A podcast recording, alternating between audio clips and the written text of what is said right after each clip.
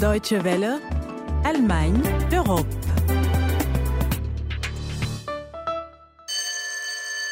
C'est la rentrée en NRV. La région d'où nous émettons reprend le chemin de l'école après quelques semaines de vacances. L'occasion de nous pencher sur un ustensile indispensable aux écoliers. Le crayon à papier. Le plus célèbre d'entre eux est produit à Genève, dans l'entreprise Carandache. Nous irons y faire un tour. Mais avant cela, on va parler du boom du commerce équitable en Allemagne. C'est Constance Zunkotze au micro. Guten Tag, bonjour à tous.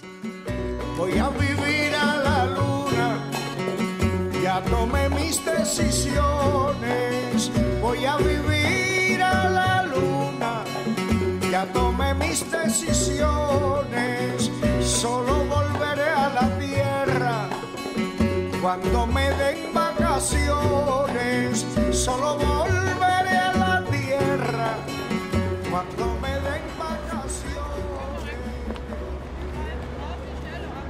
Le supermarché, en français s'il vous plaît, sur la façade.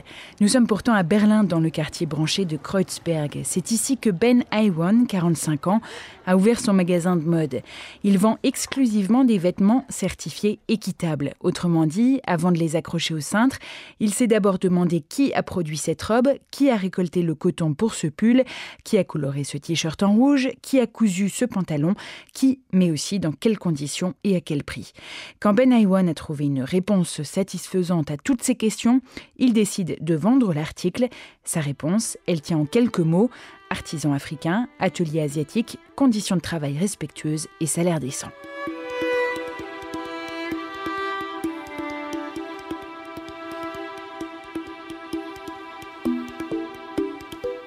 Pour qui veut refaire sa garde-robe en se posant les mêmes questions que Ben Iwan, il suffit d'aller faire un tour au supermarché. Sur 100 mètres carrés, on y trouve de tout, du jean sexy au t-shirt en coton bio jusqu'aux chaussures en matériaux recyclés, sans oublier les chaussettes et les sous-vêtements. Il y en a pour tous les goûts. Le succès est au rendez-vous puisque l'an dernier, Ben Iwan et ses collègues ont déménagé pour avoir plus d'espace. Le directeur du magasin assure qu'on ne rentre pas ici par hasard. La plupart des clients viennent explicitement pour acheter des vêtements équitables. Cela dit, à l'échelle globale, la production et la vente de ces derniers restent anecdotiques. La part des vêtements produits de manière équitable représente au mieux 0,5% de l'ensemble du marché vestimentaire. Il faut dire que le supermarché propose certes des vêtements pour tous les goûts, leurs prix en revanche ne sont pas au goût de tous les porte-monnaies. Ici, le t-shirt le moins cher coûte 12 euros, c'est le double d'un t-shirt acheté chez H&M, entreprise de prêt-à-porter bien connue ici. H&M, Mango, Zara, autant d'enseignes qui ont fait l'objet de critiques pour ne pas contrôler assez sévèrement leur chaîne de livraison et donc laisser la porte ouverte à l'exploitation. Malgré ces différences de prix, la demande en vêtements équitables augmente et pour devancer cette évolution, l'organisation Fairtrade International planche en ce moment sur un nouveau label qui permettrait de contrôler toute la chaîne de livraison et éviter ainsi les abus. Pour l'heure, un tel label n'existe que pour le coton.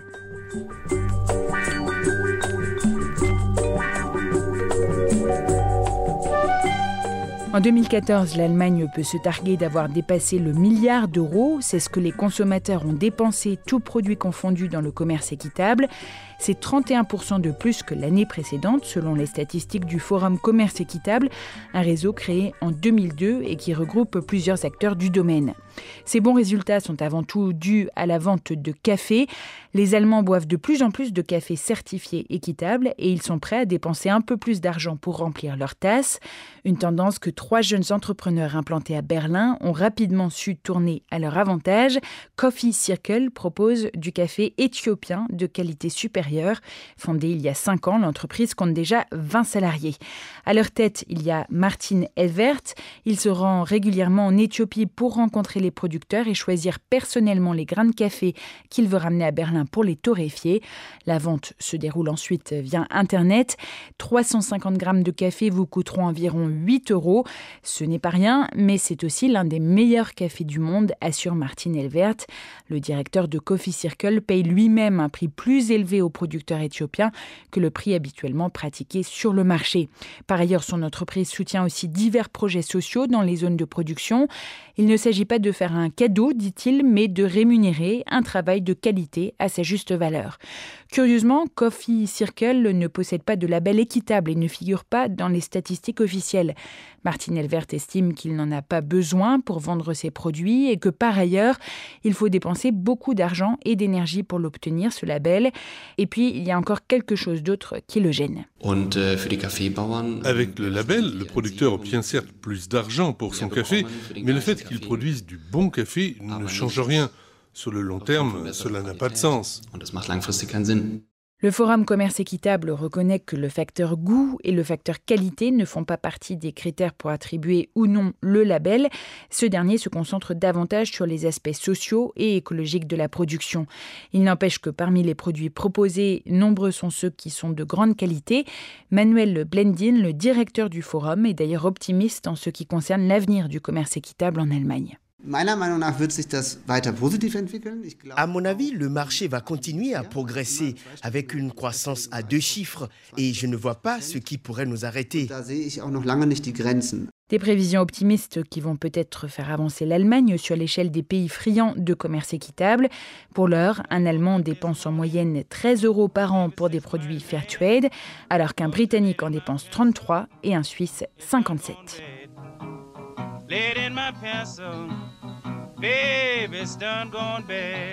En Suisse, c'est justement là où on va se rendre dans un instant. Merci à Nina Verkreuser pour les sons. Un peu de musique avant de retrouver donc Katia Beach pour la suite d'Allemagne Europe.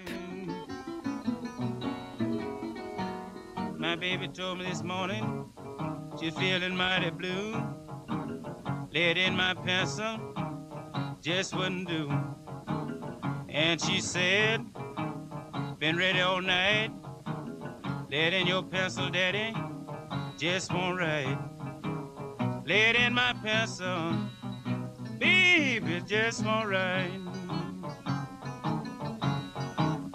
And it's the worst old feeling, baby, that I ever had. 40 plus loin, D apostrophe, plus loin H. Quel drôle de nom pour une marque de crayon. Quoique, il se trouve qu'avant de devenir le nom de la célèbre entreprise que nous allons visiter dans un instant, c'était celui du caricaturiste Emmanuel Poiré, ou plutôt son pseudonyme. Français d'origine russe, il était né à Moscou en 1858 il s'est confectionné son pseudonyme en transcrivant le mot russe Karandash, qui signifie crayon. Crayon à papier, crayon de couleur, la marque Carandache est la plus connue au monde. La marque fête ses 100 ans cette année et depuis un siècle, les méthodes de fabrication n'ont pas changé. Katia Bitch s'est rendue à Tonex, près de Genève, en Suisse, dans l'usine de fabrication. Voici son reportage.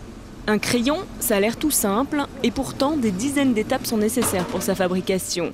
Visite guidée avec Carole Hubcher, présidente de la maison Carandache. Alors ici, c'est un premier atelier avec euh, la préparation des pâtes. Euh, et c'est là où on va peser et faire en sorte d'avoir euh, la première étape de la recette pour la fabrication des mines. Dans ces gros malaxeurs, on va donc mélanger les trois ingrédients de base, le pigment, le kaolin et le liant. La matière qui sort des laminoirs va venir dans cet atelier où la mine va être extrudée. C'est comme un spaghetti, un très long spaghetti, qui vont partir ensuite au four et au séchoir la mine va durcir. Voilà la mine qui sort là de l'autre côté. Une fois durcies, ces mines en forme de spaghetti seront collées entre deux planchettes de bois d'environ 20 cm sur 10. Vous sentez comme ça sent bon le cèdre? Oui. Voilà les planchettes de bois. les planchettes de bois de cèdre de Californie FSC. Parce que c'est un bois qui était très tendre et qui se taille facilement. Et alors, euh, Première étape de fabrication, sur ces planchettes, on va venir apposer le rainurage. Avec ensuite, à l'intérieur de ces rainures, on va venir apposer un petit point de colle pour s'assurer que quand vous faites tomber votre crayon, que la mine ne se casse pas à l'intérieur. Ensuite, on va venir poser les mines à l'intérieur de la première planchette et ensuite venir la coiffer avec la deuxième planchette. Et voilà votre planchette qui s'est transformée en crayon. Le sandwich est découpé. Vous avez vos crayons bruts. Et maintenant, on va passer dans toutes les étapes de l'habillage de ce crayon. Alors pourquoi le crayon est découpé en hexagone Alors euh, il faut savoir qu'à l'époque, aussi les utilisateurs de ces crayons très souvent avaient des, des tables de dessin qui n'étaient pas euh, plates, elles étaient légèrement surélevées. Donc l'avantage d'avoir un crayon hexagonal, c'est qu'il ne roulait pas et ne tombait pas par terre. Il tenait sur la, sur la table. Et c'est resté notre marque de fabrique aussi. Alors ici, première étape de l'habillage du crayon, ça s'appelle le vernissage. Et pour chaque crayon, il va passer six fois dans des bains de vernis. Ah, c'est toute l'étape du marquage et du taillage du crayon. Vous avez là du papier de verre et le crayon va rouler sur le papier de verre pour être taillé. Les crayons sont ensuite contrôlés et violemment projetés contre une surface plane. Ça, c'est notre crash test. C'est souvent notre crash test. Et on va encore tester une fois que la mine ne se casse pas. Donc l'étape d'après encore consiste à recontrôler tous ces crayons encore une fois à la main. On passe ensuite au conditionnement. Alors là, on se trouve dans l'atelier de l'emballage des couleurs. Donc là, euh, les, crayons sont emballés à la main, un par un. Donc ça c'est un double crayon avec un côté bleu, un côté rouge. Exactement, vous avez les deux mines euh, sur un seul crayon. C'était l'armée qui utilisait énormément ça pour pouvoir décrire où se trouvaient les troupes avec le bleu et où se trouvaient les troupes euh, de ennemies avec le rouge. Donc ça c'était vraiment un crayon bicolore qui est aussi beaucoup utilisé aujourd'hui par les enseignants. Donc ça, ça, fait partie aussi euh, des, produits euh, mythiques. Chaque jour, les crayons qui sortent de cette usine, mis bout à bout, permettraient de relier Genève à Rome. Depuis 100 ans, l'usine a donc eu le temps de faire plusieurs fois le tour de la Terre. Katia Beach à Carandache, un reportage que vous pouvez retrouver sur notre site internet dw.com/français. Si vous voulez nous écrire, pas de problème, notre adresse c'est français@dw.com. Bonne semaine à tous, à la prochaine et tschüss. Doch eines Abends hörte ich die Seite heulen. Bleistift, ich bin so einsam, dass ich schon von Schreibschrift träume. Gestern sah ich im Spiegel, dass ich allmählich vergilbe. Als unbeschriebenes Blatt mit keiner einzigen Silbe. Hör auf zu jammern, sagte der Bleistift. Denk nur, was aus uns beiden alles werden kann, solange du noch weiß bist. Wenn wir es richtig anfangen, machen wir Karriere. Ein Blatt richtig beschriftet macht aus Pennern Millionäre. Die Menschen glauben an uns, mit dem richtigen Stempel tanzen sie heute nach unserer Pfeife und morgen ihre Enkel bitte, was ist denn der Menschheit größtes Erbe? Die Skizzen Picassos, die Bibel oder Goethes Werke? Die Theorien von Einstein oder Beethovens Neunte? Die wirklichen Schöpfer waren doch stets unsere Freunde.